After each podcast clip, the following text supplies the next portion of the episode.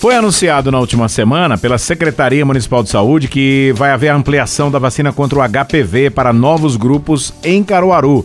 E agora a gente vai conversar no nosso vídeo de saúde sobre esse assunto com a coordenadora do PNI, Tatiane Lino. Tatiane, bom dia. Seja bem-vinda aqui ao programa Nova Manhã. Bom dia, muito obrigada pelo convite. Tatiane, quais são esses novos grupos que serão agora contemplados com a ampliação da vacina contra o HPV?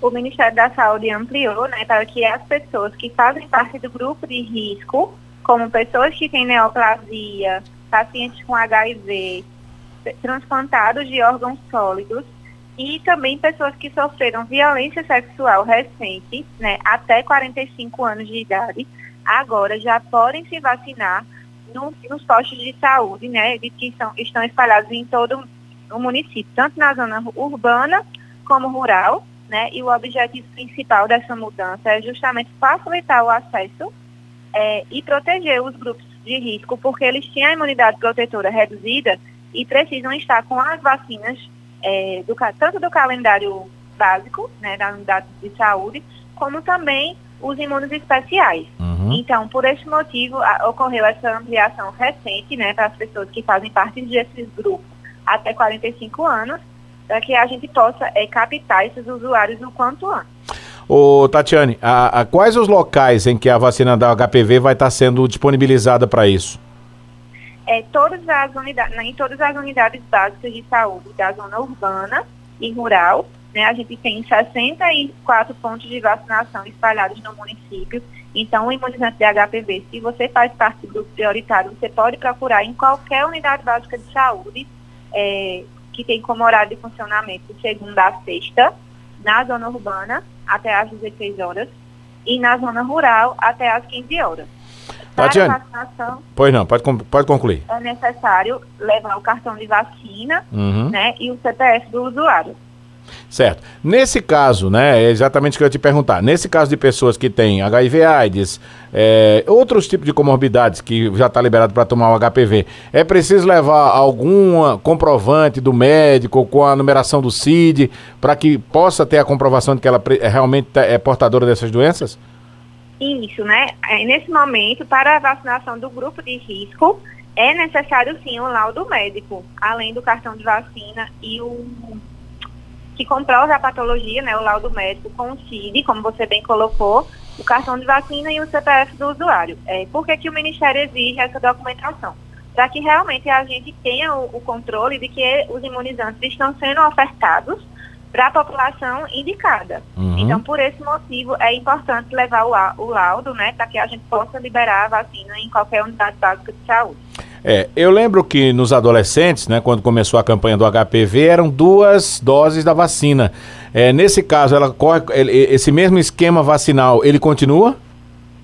É, para os adolescentes permanecem as duas doses de vacina e para o pessoal que faz parte do grupo de risco é necessário três doses de vacina, né, no intervalo de zero, dois e seis meses entre as doses. Então é, é necessário a gente completar o esquema vacinal preconizado para este público para que de fato eles fiquem protegidos. Uhum. Então ela, ele, esse grupo ele tem um esquema diferenciado de vacina de três doses. Tem alguma restrição para não tomar vacina do HPV, é, Tatiane?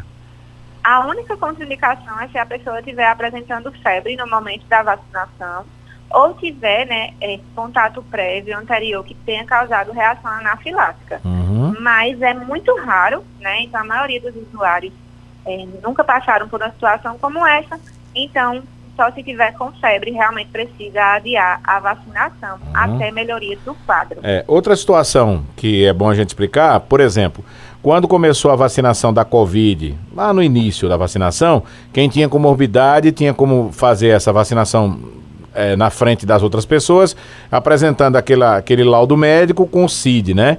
Isso também se conseguia na unidade básica de saúde. Nessa mesma situação, tem como se conseguir esse laudo aí mesmo nas unidades de saúde? Sim, se o, o paciente né, tiver realmente fazendo um acompanhamento, se enquadra em alguma dessas patologias, por exemplo, um, o usuário que realizou o transplante de órgãos sólidos, ele tem sim como, é, ele tem os documentos necessários para fazer a transcrição e providenciar um laudo na unidade básica. Uhum. Desde que se tenha algum, algum comprovante, né? Isso. e o médico possa realizar essa transcrição. Então, ele, ele pode sim pegar o laudo nas unidades básicas de saúde da, do município. Uhum. Lembro também, é, Tatiane, que a campanha para jovens, né, para adolescentes, é, há muito tempo atrás foi feita essa campanha e muitos adolescentes participaram da campanha e, e tomaram sua vacina. Como é que está a procura hoje né, desse público-alvo, né, que geralmente é, é mais esses adolescentes? É, no momento, o Ministério da Saúde é, autoriza a vacinação de HPV para o público de adolescentes de 9 a 14 anos, no calendário de rotina, no caso, é, nas unidades básicas de saúde, permanece o esquema de duas doses, no intervalo de seis meses, e a gente tem sim uma certa dificuldade, dificuldade de captar os idosos, os idosos não, desculpa, os adolescentes, por, porque eles são mais resistentes à vacinação. Muitas vezes os pais não procuram a unidade básica de saúde. E aí a gente reforça a importância de manter essa dose atualizada.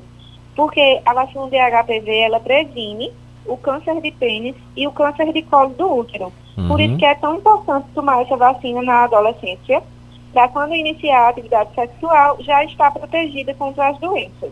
Certo. Né? No caso, a prevenção do câncer. É. Para meninos, é, meninos e meninas, a idade é a mesma ou não? A mesma idade, de 9 a 14 anos, uhum. e como eu coloquei, faz parte do calendário de rotina. Então, uhum. antes, a gente só podia administrar a vacina de HPV nas campanhas. Hoje, já faz parte do calendário é, dos adolescentes, tanto a vacina de HPV como a CWY, que protege a, a doença da meningite. Uhum. Ô, ô, Tatiane, essa por ser uma, uma, nova norma do Ministério da Saúde, ela também entra nesse, nesse calendário, como você acabou de falar para a gente, ou ela vai ser um tipo uma campanha? É, neste momento, as pessoas elas entram no calendário que fazem parte do grupo de risco, elas entram no calendário de rotina também o imunizante de HPV. Uhum. A diferença é o intervalo entre as doses né, e o quantitativo de doses no, em relação aos adolescentes. São duas doses. Uhum. E as pessoas do grupo de risco são três. Pronto. Três doses. Tá certo. Tatiana Lino, muito obrigado pela participação com a gente. Satisfação vê-la. Até uma próxima oportunidade. Até a próxima. Nós conversamos com a coordenadora do PNI Caruaru aqui no nosso Vida e Saúde de hoje, falando né, sobre a ampliação aí da vacinação contra o HPV para novos grupos prioritários aqui na nossa cidade, que é determinação do Ministério da Saúde.